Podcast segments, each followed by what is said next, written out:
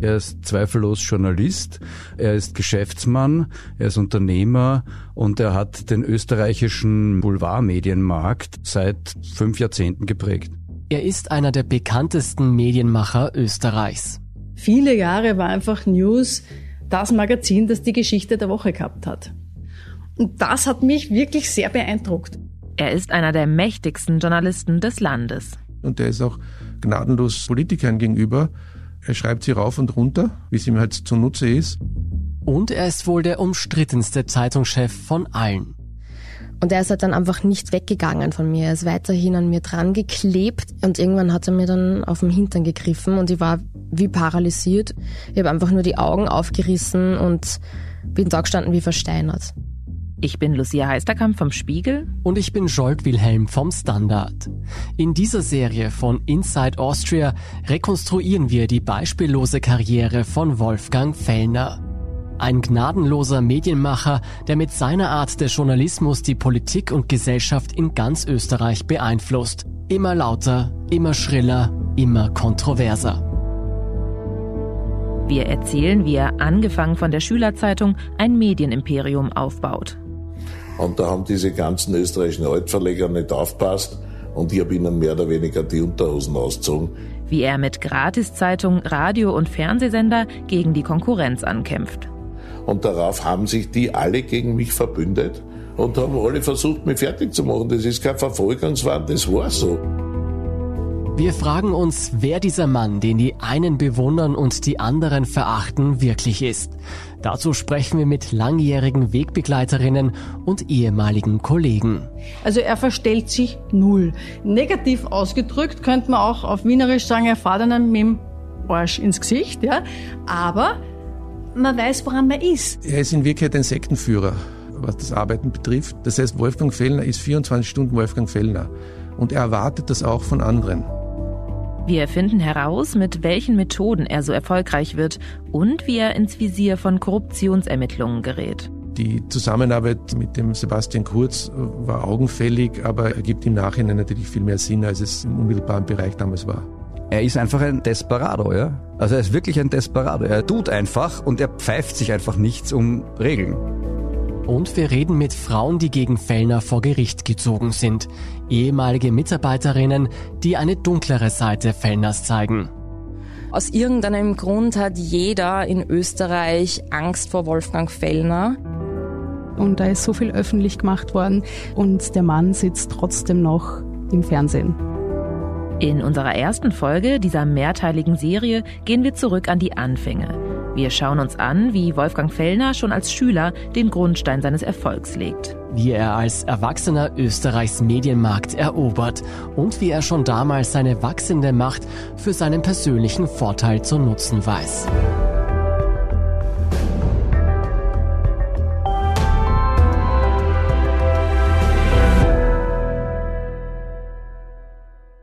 Bevor es losgeht, ein Hinweis. In dieser Serie sprechen wir auch über strafrechtliche Vorwürfe gegen Wolfgang Fellner. Es gilt wie immer die Unschuldsvermutung. Wir hätten auch gerne mit Wolfgang Fellner selbst gesprochen. Ein Interview für diesen Podcast wollte uns leider nicht geben. Wenn Sie in dieser Folge seine Stimme hören, handelt es sich um Zitate aus anderen Medienbeiträgen. Und das ist der erste Teil unserer Serie zum Fellner Imperium. Wenn Sie auch alle weiteren Folgen nicht verpassen wollen, abonnieren Sie am besten Inside Austria überall, wo es Podcasts gibt. Und jetzt geht's los.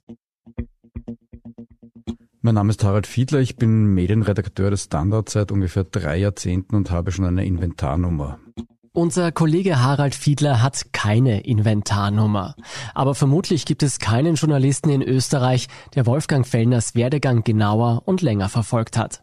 Die Karriere des Wolfgang Fellner und auch natürlich, muss man immer dazu sagen, des Helmut Fellner, seines jüngeren Bruders, beginnt am 25. September 1968 in Salzburg an einem verregneten Tag, wo man nicht Fußball spielen kann. Wolfgang ist damals erst 13 Jahre alt. Er wird später der Mann im Rampenlicht sein, der das publizistische Treiben verantwortet. Helmut ist zwölf und er lenkt bis heute im Hintergrund die geschäftlichen Geschicke der Fellner Medien. Und sie beschließen mit einem Schulkollegen, Karl Vilsecker, eine Schülerzeitung zu gründen, den Rennbahn Express, benannt nach der Rennbahnsiedlung in Salzburg, wo die wohnen. Und eigentlich war der Karl Vilsecker Chefredakteur und eigentlich hatte der die Idee, aber er wurde das Projekt bald los. Ganz geklärt ist bis heute nicht, wieso der erste Chefredakteur und Ideengeber Vielsecker schon bald aus dem jungen Verlegertrio rausfliegt. Aber laut Erzählungen gibt es Probleme in der Schule. Der Abgang ist jedenfalls nicht ganz freiwillig. Und die Brüder Fellner übernehmen zielstrebig das Steuer mit provokativen Geschichten, wie mit kritischen Geschichten, aber auch schon mit Fußball. Das ist eigentlich alles drinnen in diesen paar Blättern des Rennbahn Express, die irgendwie später auch die Erfolgsgeschichte der Fellners ausmachen oder das Fellnerismus-Prinzip. Dieser Fellnerismus ist in Österreichs Medienlandschaft heute ein allgemein bekannter Begriff. Auf die Methoden dahinter werden wir noch öfter zu sprechen kommen. Kurzum, es geht um die enge Verschränkung von journalistischen und geschäftlichen Interessen. Und die Fellners arbeiten von Beginn an daran, ihr System zu perfektionieren. Es gab schon Inserate. Das erste Inserat hat der inzwischen kahlköpfige Helmut Fellner dem Friseurladen der Rennbahnsiedlung verkauft. Inserate oder Anzeigen, die Unternehmen im Heft gegen Geld schalten können, sind also schon damals Teil des Geschäftsmodells. Wolfgang Fellner wird nur zehn Jahre später, 1979, in einer Sendung des ORF lächelnd auf diese Anfänge zurückblicken. Ja, so hat es begonnen, das war noch sehr mies vervielfältigt. Und da ist sehr viel vom Sport die Rede. Ja, nur Fußball 80 Stück Auflage hat es damals gehabt, sehr viel Fußball, Adventkranz. Die ersten handgeschriebenen und durchgepausten Ausgaben lassen die Fellners rasch hinter sich. Mit ihrem Traum von einer nationalen Schülerzeitung gehen sie an andere Schulen, gewinnen österreichweit Vertriebspartner für sich. Wolfgang Fellner wird den Erfolg seines Gesellenstücks später an drei Dingen festmachen. Erstens an der Schülerbewegung, bei der sich SchülerInnen landesweit vernetzen, um für ihre Interessen einzustehen. Zweitens am Aufkommen von Jugendwerbung und Inseraten für junge Menschen, von Banken über Modelabels bis hin zu Getränkeherstellern. Da wird man wieder ein Mensch. Und dann gibt es laut Fellner noch einen dritten entscheidenden Grund für den Erfolg von Rennbahn Express. Austropop. Langsam fängt der Tag eng und die Nacht beginnt. In der Kärntner Straßen, da singt einer Blowing in the Wind. Durch das Aufkommen österreichischer Popmusik gibt es eine Nachfrage nach einem nationalen Jugendmagazin. Österreichische Popkultur und der Rennbahnexpress bilden fortan eine untrennbare Symbiose. Die steirische Band STS wird das Magazin 1984 in der legendären Nummer Fürstenfeld verewigen. Hat glaubt, Musik bringt ihr aus Rennbahn Express Titelblatt. In den 80er Jahren ist der monatlich erscheinende Rennbahn-Express sogar größer als die Bravo. Und das heißt was, denn Bravo kannte über Generationen wirklich jeder junge Mensch im deutschsprachigen Raum. Vollgepackt mit Musik, Trends, Mode und vielen anderen interessanten Themen. Von den Fantastischen Vier und der Mayday Party bis hin zu natürlich Dr. Sommer. Dr. Sommer gibt es zwar nicht, aber erste Liebe, Pop und Glamour, all das hatte auch der Rennbahn-Express. Und das muss man sich mal vor Augen halten. Zwei Teenager machen aus ihrer Schülerzeitung ein landesweit gelesenes Jugendmagazin. Und das macht was mit den beiden. Wolfgang Fellner lernt dadurch von der Kinderstube an, was es heißt, publizistisch und journalistisch den Ton anzugeben. Und Bruder Helmut erfährt im Selbststudium, wie man daraus einen wirtschaftlichen Erfolg dreht. Diese Erfahrungen werden die Fellners über ihre ganze Karriere hinweg dazu motivieren, in immer größeren Dimensionen zu denken. Und durch ihren Frühstart gelingt ihnen noch etwas, wofür andere VerlegerInnen Jahrzehnte brauchen. Etwas, wovon sie ihr Leben lang profitieren werden.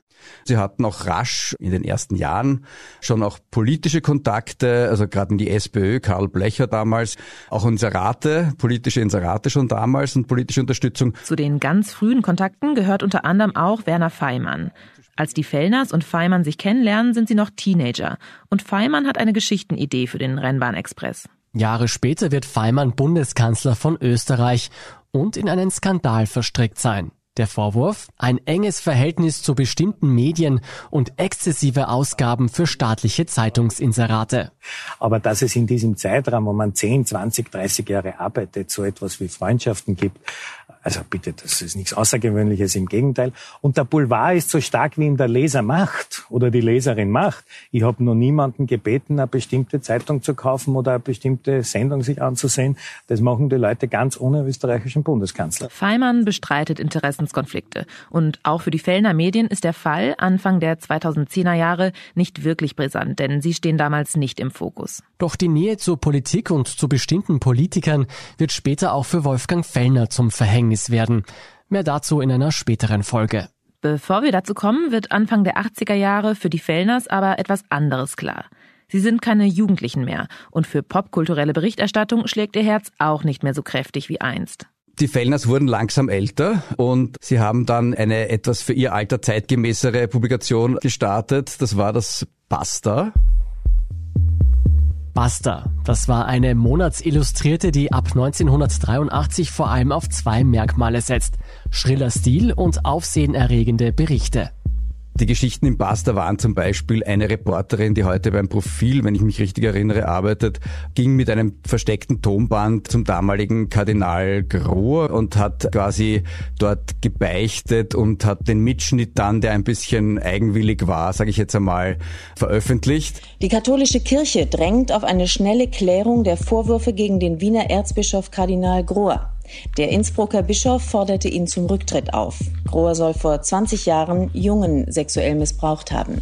Bei Basta gab es aber auch Aufdeckerrecherchen wie Noricum, Noricum vor allem, also Waffenexporte in den kriegführenden Iran. Im Parlamentarischen Untersuchungsausschuss sitzt damals der ehemalige Politiker und heutige Zack-Zack-Herausgeber Peter Pilz, ebenfalls ein langjähriger Bekannter von Wolfgang Fellner. In einem Rückblick der Kronenzeitung erinnert sich Pilz an den Fall. In diesem Stellungskrieg sind Hunderttausende Menschen umgebracht worden. Und das zum Teil mit österreichischen Waffen. Und wenn man sich vorstellt, dass eine Massenschlechterei durch österreichische Waffen ermöglicht wird und in Wien sitzen dann Politiker, die es gewusst haben, geholfen haben, dann fragt man sich, in welchem Land man eigentlich ist. Zu den Aufdeckern der illegalen Waffenverkäufe des österreichischen Herstellers Noricum zählt auch Wolfgang Fellners Buster. Ende 1985 veröffentlicht das Magazin Fotos der exportierten Waffen und bringt die Politik damit unter Druck. Sogar gegen das Interesse der damaligen Kanzlerpartei SPÖ, die eigentlich immer so bis in die 2010er Jahre die große Unterstützerin von Fellner Medien war, wirtschaftlich gesehen und mit Infos natürlich. Mit großen Aufregerstories und viel Marketing schafft Buster es in kurzer Zeit zu bedeutenden Reichweiten. Doch im Hintergrund läuft nicht alles so, wie sich die Fellners das vorstellen. Um ganz groß rauszukommen und zu angesehenen Magazinmachern zu werden, geht es nicht ohne potente Partner. 1984 verkaufen sie ihren Rennbahnexpress an den Kurier Verlag, der dann auch Buster finanziert. Wolfgang Fellner wird Redaktionsdirektor im Kurier. Aber mit seinen großen Ideen stößt er auf Widerstände. Mein erster Eindruck war, der Mann passt nicht hierher, also der Anzugkurier passt nicht zu Wolfgang Fellner. Also die Geschwindigkeiten der beiden sind nicht synchronisierbar. Das ist Christian Nusser. Mittlerweile ist er Chefredakteur der Gratiszeitung Heute. Davor war er viele Jahre für Wolfgang Fellner tätig. Als er ihn Anfang der 90er beim Kurier kennenlernt, ahnt er gleich, dass Fellner schon bald weiterziehen wird. Naja, er war ein sehr dynamischer Typ, der in ein sehr barockes Unternehmen reingekommen ist und in seinen Möglichkeiten stark limitiert war und das hat man gespürt. Also wenn du keine Entscheidung eigenständig treffen kannst, ohne Gremien einzuberufen oder jemand anderen fragen zu müssen, dann bringst du in Wirklichkeit keinen Druck auf die Straße. Wolfgang Fellner will nicht nur aufsehenerregende Coups und Schlagzeilen, er ist immer noch der aufstrebende Publizist. Er ist hungrig und er will den Medienmarkt aufrollen. Die Lösung erst einmal weg, raus aus Österreich. Die Fellner Brüder vereinbaren mit dem Kurier eine Art einjährige Studienreise in die USA. Sie wollen sich weiterbilden. Helmut Fellner besucht Marketingkurse in Harvard und Wolfgang schnuppert bei verschiedenen großen Magazinen in New York rein. Der Wolfgang Fellner war unter anderem beim Time Verlag und hat dort, wie er selbst sagte, spioniert. Spioniert, um sich von den Erfolgsrezepten amerikanischer Zeitungen etwas abzuschauen. Von denen will sich Wolfgang Fellner so viel wie möglich kopieren. Und hat die Zahlen unterscheiden sich ein bisschen in seinen Angaben, aber so zwischen 20 und 40 Quote Spionageordner mitgebracht. Die sollen offiziell dem Kurier nutzen, sind aber vor allem eins. Inspiration für das nächste eigene Projekt der Fellner Brüder, das da schon in den Startlöchern steht. Während seiner Zeit in New York lernt Wolfgang Fellner eine Frau kennen, die seine Karriere von diesem Zeitpunkt an für viele Jahre begleiten wird. Sie heißt Claudia Schanzer und ist 57 Jahre alt. Rückblickend kann sie ziemlich viel erzählen über den aufstrebenden Medienmacher von damals. Und sie ist eine der wenigen Wegbegleiterinnen, die überhaupt on the record mit uns über Fellner sprechen will. Im Journalismus bin ich tätig, seit ich 23 Jahre bin, habe im ORF begonnen und habe dann sehr bald aber auch für Printmedien gearbeitet und habe da Wolfgang Fellner kennengelernt. Claudia Schanzer lebt heute in Wien. Wir besuchen sie in ihrem schick eingerichteten Haus am Rande der Stadt. Es gibt Espresso und Gebäck und während unseres Gesprächs springt ihr kleiner Hund im Wohnzimmer herum. Ich glaube, das sieht eine Katze. Moment. Auf dem Esstisch liegen mehrere bunte Fellner-Magazine aus den frühen Jahren. Sie wird uns die Hefte später noch zeigen. Schanzer hat vor allem positive Eindrücke von Wolfgang Fellner. Während er in New York ist, führt sie mehrmals Interviews mit ihm per Telefon. Er war eigentlich, muss ich sagen, mein Mentor. Ich war beim Extradienst damals Chefredakteurin mit 25 und habe ihn immer wieder interviewt und er hat dann offenbar gemerkt, ich mache was aus den Geschichten, die er mir gibt, aus den Hinweisen, die er mir immer wieder zum österreichischen Medienmarkt gegeben hat. Wolfgang Fellner erkennt offenbar das Talent der jungen Journalistin. Er vermittelt ihr zunächst Aufträge für andere Medienhäuser. Und als er schließlich nach dem USA-Aufenthalt mit seinem nächsten großen Projekt durchstartet, holt er Claudia Schanzer an Bord. Und das neue Projekt heißt News.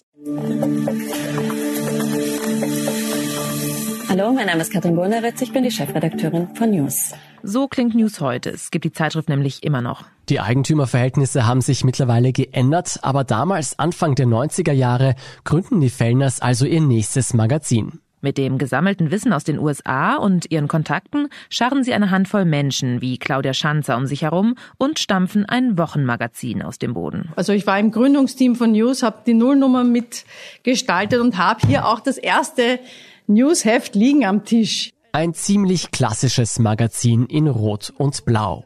Auf dem Cover sieht man ein Bild des damaligen österreichischen Bundespräsidenten. Thomas Kleestil privat steht klein daneben und dann in Großbuchstaben der rasende Präsident.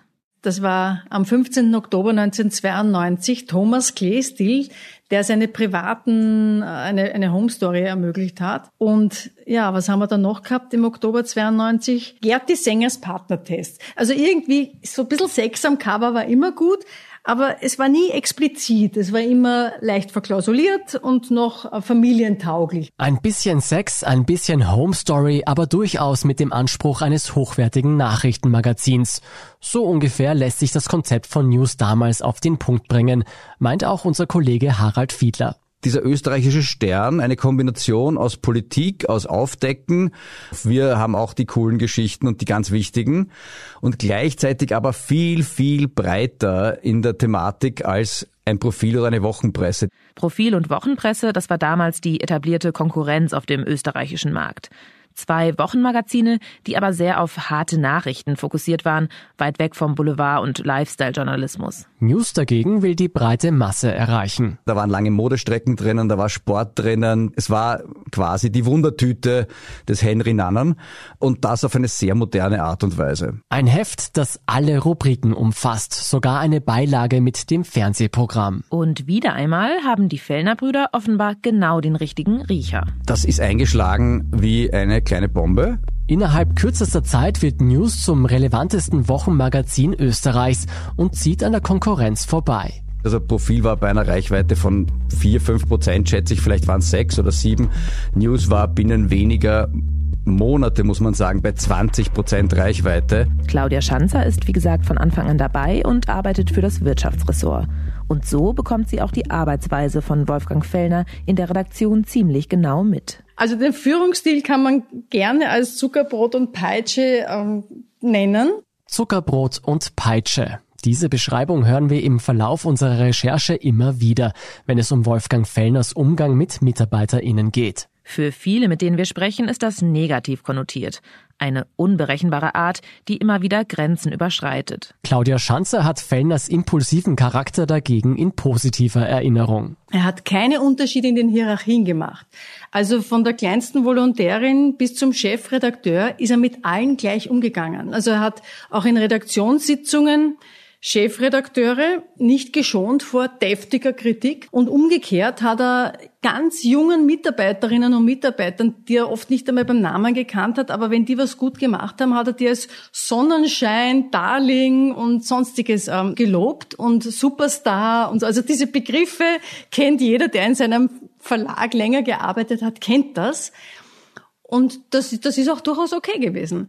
Warum dieser Umgang vielleicht doch nicht so okay war, dazu kommen wir noch in einer späteren Folge. Aber diese sehr direkte Art von Fellner, ob mit Lob oder mit Kritik, die ist eigentlich bis heute erkennbar, auch bei öffentlichen Auftritten, wo er gerne mal Leute provoziert. Hier zum Beispiel in seiner Fernsehsendung Fellner Live im Gespräch mit den Rechtspopulisten Johann Godenus und HC Strache. Da geht es um den Ibiza-Skandal. Aber das ja. ist doch nicht normal, Herr Godenus, dass Sie mit so einer Oligarchin hinter dem Herrn Strache hinterherfliegen, hinterherfliegen, um ihn in Ibiza einzuholen und dort ein Treffen zu machen. Das macht doch kein normaler Mensch. Und schon damals nimmt Wolfgang Fellner als Chefredakteur in der Redaktion von News kein Blatt vor den Mund. Und wenn er dann zum Apple-Computer gegangen ist, das waren damals so Computer, die am Tisch gestanden sind, so würfelförmig mit bunten Rückseiten und sich dann den Text angeschaut hat und kurz so nur hingeschaut hat und dann den Redakteur angeschaut und gesagt hat, äh, ist es der Blindtext oder die Geschichte? Dazu muss man wissen, Blindtexte, das sind sozusagen inhaltsleere Texte, gefüllt mit irgendeinem Kauderwelsch. Die werden fürs Layout als Platzhalter eingefügt, bevor der eigentliche Artikel eingesetzt wird. Manchmal war es aber leider dann tatsächlich der Text, den der Redakteur geschrieben hat oder die Redakteurin und der schon hineingeflossen ist ins Layout. Und die waren dann manchmal verstört, andere haben gelächelt. Ja, also man hat sich daran gewöhnt, dass es so umgeht. Ja.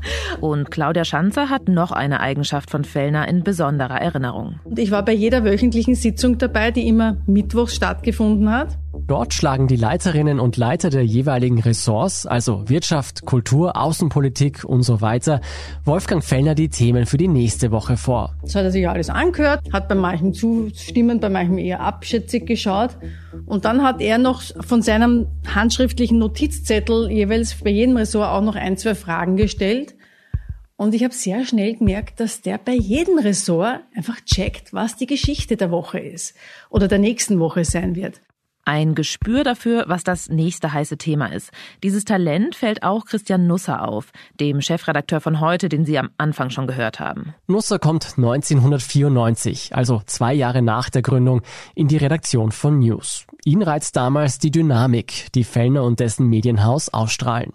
Ich hatte damals geschätzt auch den Mut zum Unternehmertum, der in Österreich ja nicht sehr verbreitet ist. Wenn du in, Österreich nach den Sternen greifst, dann streckst du die Hände aus und wartest, bis die Sterne darin landen. Er war anders, er hat Sachen probiert und hat eben Leute mitgerissen. Das hat mich äh, angezogen. Und auch Christian Nusser beschreibt vor allem eine Eigenschaft, die Wolfgang Fellner damals auszeichnet. Sicherlich das damals untrügliche Gespür für Geschichten, für Boulevardthemen. News musste man nicht mögen, aber News musste man lesen. Er kann in affenartiger Geschwindigkeit Geschichten schreiben, weil er die Geschichten von Anfang an im Kopf hat. Das Problem dabei ist, dass die Realität oft nicht mit dem, was er im Kopf hat, übereinstimmt, was ihn aber wenig tangiert. Und dabei lässt sich Wolfgang Fellner offenbar auch von Fehleinschätzungen selten abbringen. Er hat sich zum Beispiel immer eingebildet, dass der Schauspieler Pierre Brosnan heißt. Und wenn man ihm gesagt hat, das ist eigentlich kein Franzose, war ihm das egal. Er hat bei der nächsten Sitzung wieder Pierre Brosnan gesagt. Ob Wolfgang Fellner wirklich vorhersieht, was das Thema der nächsten Woche ist,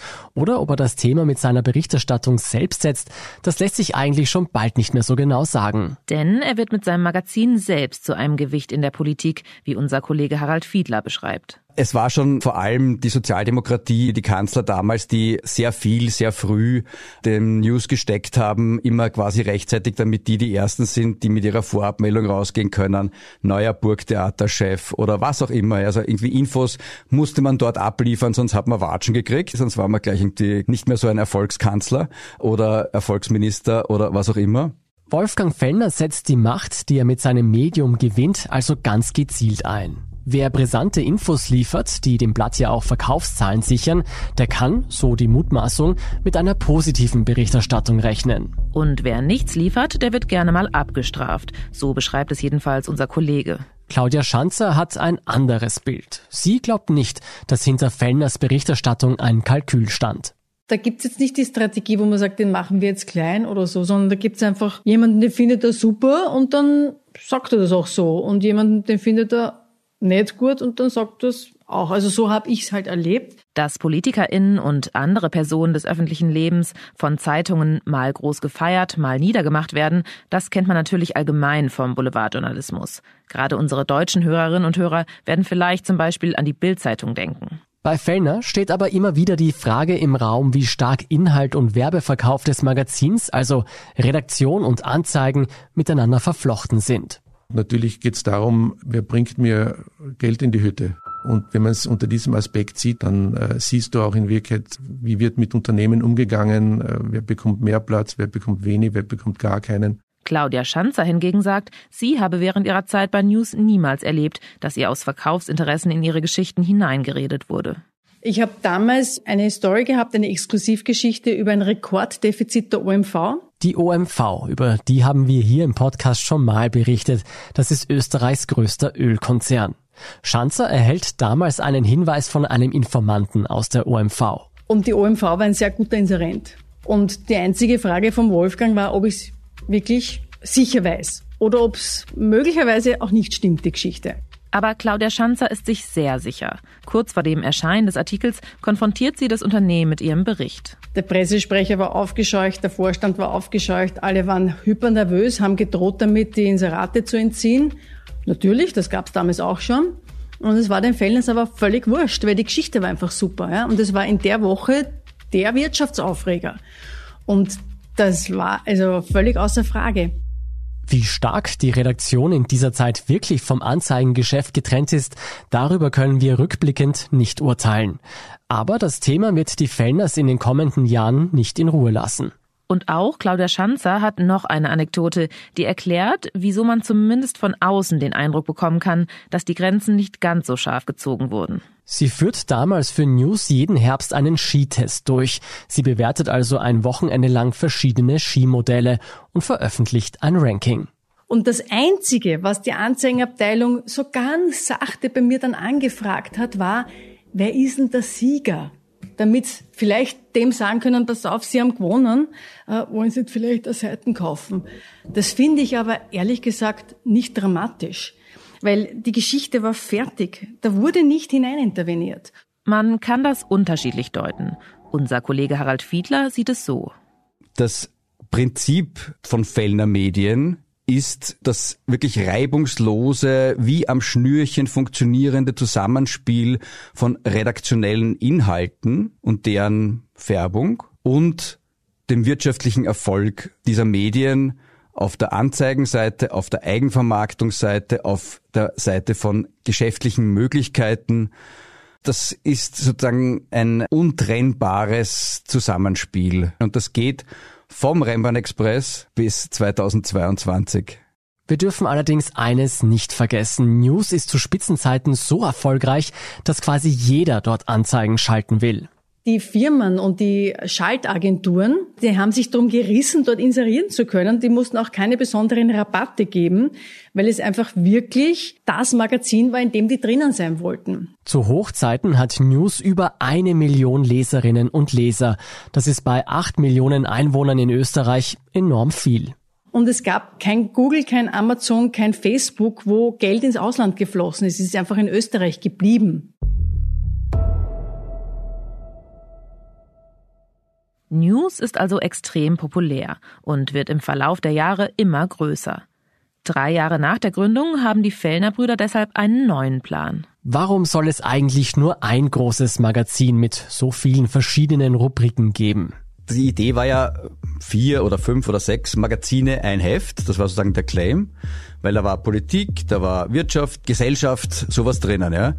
Und die Fellners haben dann dieses Heft quasi zerlegt in viele andere. Wir kennen das in Deutschland zum Beispiel von der Bild-Zeitung. Da gibt es ja auch die Bild am Sonntag, Autobild, Computerbild. Und so ähnlich gibt es auch bei News dann plötzlich auch zuerst ein TV-Magazin, dann ein Nachrichtenmagazin, eine Computerzeitschrift und schließlich das Frauenmagazin Woman, das besonders erfolgreich ist. Sie haben einfach gesehen, Sie kriegen in das News fast keine Inserate mehr rein und irgendwie ist es einfach proppenvoll. Warum machen wir nicht einfach zwei Hefte, wo, die wir proppenvoll machen und dann drei Hefte, die wir proppenvoll machen mit Inseraten und dann vier Hefte und so weiter. Also das war sozusagen diese Spin-off-Strategie ein bisschen und die Vermarktung hat auch wirklich sehr gut funktioniert.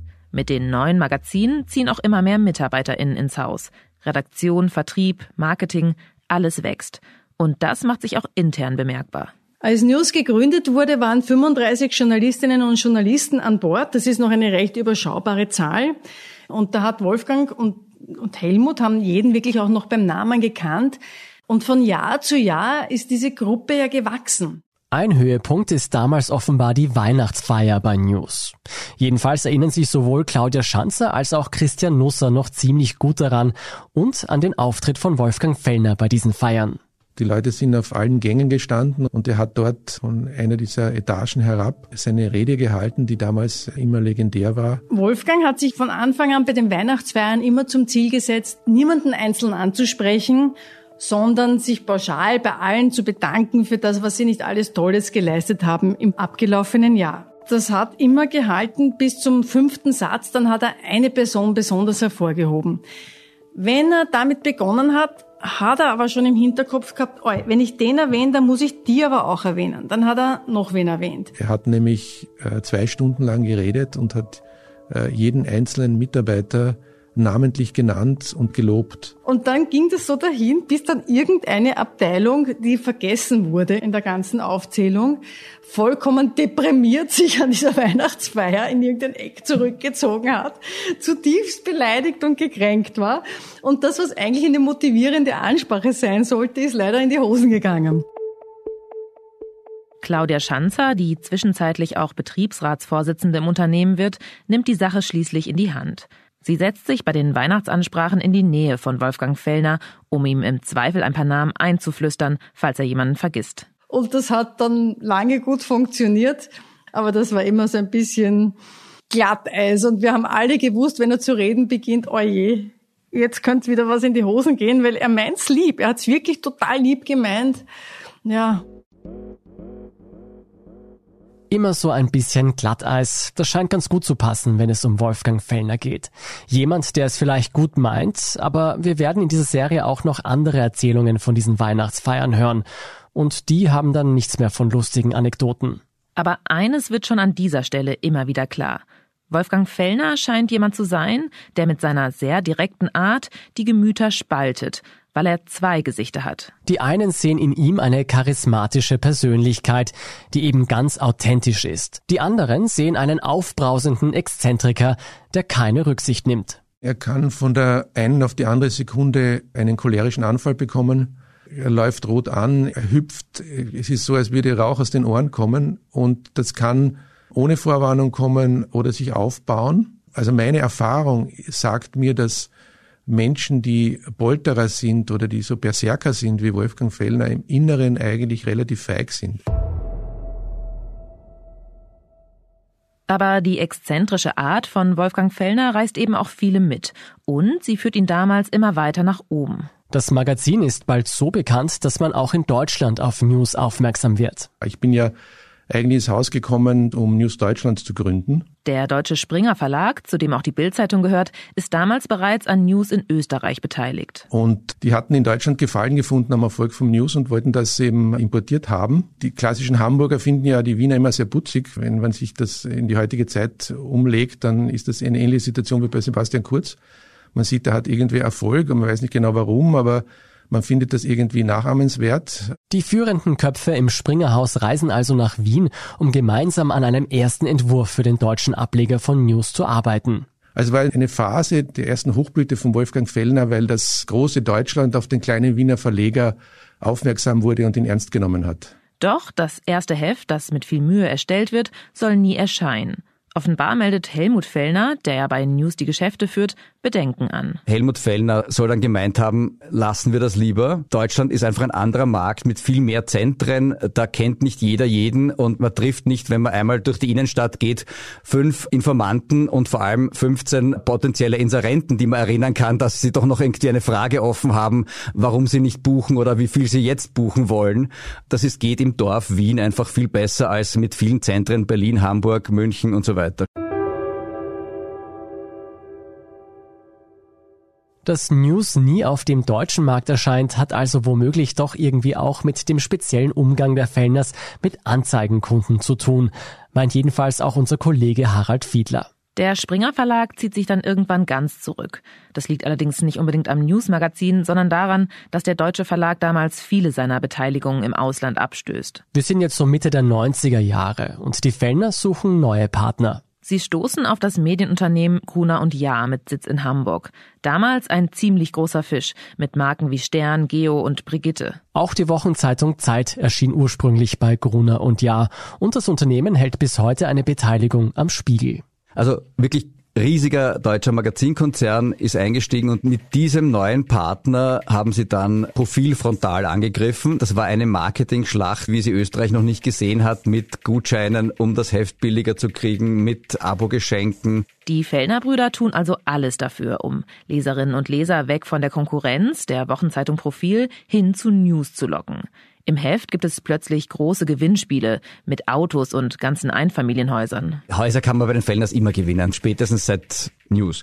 Die Gewinnspiele sind auch so ein Aspekt des Fellnerismus, dass man halt Abos vermarktet mit Gewinnspielen. Derzeit kann man gerade wieder Gold gewinnen. Diese Gewinnspiele gibt es also bis heute in den Fellner Medien und manchmal sind die auch etwas, nun ja, geschmacklos. Das Mega-Gewinnspiel. Sie wollen ein paar Tage in der legendären Ibiza-Villa von HC Strache verbringen, in der das Skandalvideo entstand, das die Staatskrise in Österreich auslöste. Österreich und OI24 verlosen einen Aufenthalt inklusive Flug in der legendären Strache Villa auf Ibiza. Das große OI24 Ibiza Gate Gewinnspiel. Damals, in den 90ern, gibt es jedenfalls eine große Marketing-Schlacht zwischen den Konkurrenten News und Profil. Und die endet damit, dass die Eigentümer sich dazu entschließen, die beiden größten Wochenmagazine in Österreich zu fusionieren. Ein Zusammenschluss, der ziemlich zweifelhaft ist, wie unser Kollege erklärt. Gegen jede kartellrechtliche Logik kann man in einem eigenen einstündigen Referat irgendwie erklären, was da alles Absurdes gelaufen ist ein 70 Seiten Kartellurteil, das argumentiert, warum diese Fusion nicht zuzulassen ist. Und auf den letzten zwei Seiten sagt die Fusion und es wird zugelassen. Eine Fusion, die also offensichtlich kartellrechtlich unzulässig ist und dann merkwürdigerweise doch erlaubt wird. Wie kann das sein? Eine Theorie, Fellner lässt hier wohl wieder einmal seinen Einfluss spielen. Er redet mit den richtigen Leuten, übt Druck aus, verhindert zum Beispiel, dass eine Beschwerde gegen das positive Urteil eingereicht wird. Die Beschwerde hätte vom damaligen FPÖ-Justizminister kommen müssen. Und unser Kollege Harald Fiedler kennt eine Geschichte aus der Zeit, die nochmal ziemlich gut auf den Punkt bringt, wie Wolfgang Fellner tickt. Fellner trifft damals nämlich die freiheitliche Vizekanzlerin Susanne Ries-Passer. Er will verhindern, dass es zu einer Beschwerde ihres Justizministers gegen das Kartellurteil kommt. Er spaziert also in ihr Büro und wird dabei zufällig von einem Journalisten beobachtet, der gerade für ein Gespräch da ist. Und nachher fragt er den Wolfgang Fellner irgendwie, was er dort gemacht hat und fragt natürlich auch nach dieser Fusion und der letzten Möglichkeit, dagegen Beschwerde einzulegen. Und Wolfgang Fellner sagt diesem Redakteur, der natürlich weiß, wer Wolfgang Fellner ist, auf Anfrage, also er war nicht dort, aber er hat schon längere Zeit das Gefühl, dass in Wien ein Klon von ihm herumläuft. Das ist der berühmte Fellner-Klon. Der Fellner-Klon, alles klar. Diese absurde Geschichte verrät deshalb so viel über den Medienmacher, weil da ein Motto auftaucht, das uns immer wieder beschrieben wird, wenn es um Wolfgang Fellner geht. Sie kennen es vielleicht aus dem Kinderbuch Pippi Langstrumpf. Zwei mal drei macht vier, bitte, bitte, bitte und zwei macht neune. Ich mach mir die Welt, bitte, bitte, wie sie mir gefällt. Das ist wieder mal eine der Antworten von Wolfgang Fellner. Wenn eine Wahrheit nicht in sein Konzept passt, dann sagt er etwas anderes. In dem Fall war es ein Klon. Ich meine, es war seine kreativste Antwort bis jetzt für etwas, was er nicht sagen wollte. Aber sozusagen das zeigt einfach, wie geht Wolfgang Fellner mit der Welt um, die ihn umgibt. Was es nicht geben darf, gibt es einfach nicht. Und dafür erfindet er auch Klone.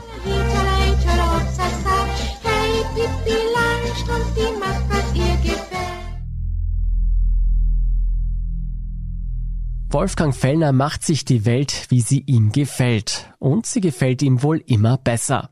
Nach und nach sticht er die Konkurrenz aus, breitet sich immer weiter auf dem österreichischen Medienmarkt aus. Nur eines stört den Blick auf seine Welt. Er kam nie an einen Hans Dichand heran, den Krone-König von Österreich. Ich glaube, das hat noch ein bisschen gemagert, wie man in Österreich sagt, ein bisschen gestört, ein bisschen gequält die ganze Zeit. Das ist auch der Grund, warum er später eine Tageszeitung machen wollte, weil er gesehen hat, da bin ich dann wirklich irgendwie der König von Österreich. Hans Dichern, das ist der mittlerweile verstorbene Herausgeber der Kronenzeitung. Sie hören ihn hier in einer Archivaufzeichnung, wo er in einer Ausgabe seiner Zeitung blättert. Dann ist hier Kultur. Auch etwas, was zum Beispiel ein Boulevardblatt nicht hätte. Nicht? Die hat keine Kultur, nicht die, die, die, die Bildzeitung. Nicht? Und hier ist auch unsere Nackte. Wir wollen den Titel umbenennen, TV vom Nebenan. Dicherns Kronenzeitung, inklusive der sogenannten Nackten, die lange in jedem Blatt zu finden war, das ist die auflagenstärkste Tageszeitung in Österreich. Und auch wenn Hans Dichand im Clip behauptet, die Krone sei keine Boulevardzeitung, dann gibt es doch relativ viele Ähnlichkeiten, zum Beispiel zur Bildzeitung in Deutschland. Auf jeden Fall ist die Krone wohl die mächtigste Zeitung in Österreich. Wenn dort etwas Neues verkündet wird, dann sorgt das für Gesprächsstoff im ganzen Land. Und genau da will Wolfgang Fellner hin. Es war relativ klar, dass er eine Tageszeitung gründen will, weil das nach seiner langjährigen Wahrnehmung einfach den größten Bums hat in der Medienwelt und in der Politik wie Wolfgang Fellner sein nächstes Ziel in Angriff nimmt, wie er den österreichischen Boulevardjournalismus aufwirbelt und wie er dabei immer krudere Methoden entwickelt, um König von Österreich zu werden, das hören Sie dann in der nächsten Folge von Inside Austria.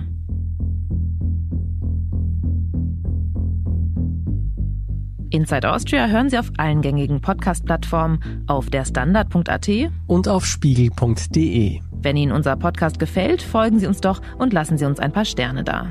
Kritik, Feedback oder Vorschläge zum Podcast wie immer gerne an insideaustria.spiegel.de oder an podcast.derstandard.at. Unsere journalistische Arbeit können Sie am besten mit einem Abonnement unterstützen. Und unsere Hörerinnen und Hörer können mit dem Rabattcode STANDARD drei Monate lang für 30 Euro das Angebot von Spiegel Plus testen und 50 Prozent sparen. Alle Infos dazu finden Sie auf spiegel.de slash der Standard. Danke fürs Zuhören und allen, die auch hinter den Kulissen an diesem Podcast mitwirken. Das waren diesmal vor allem Laurin Lorenz, Ole Reismann und Christoph Grobitz. Ich bin Lucia Heisterkamp. Ich bin Jolt Wilhelm. Wir sagen Tschüss und Baba.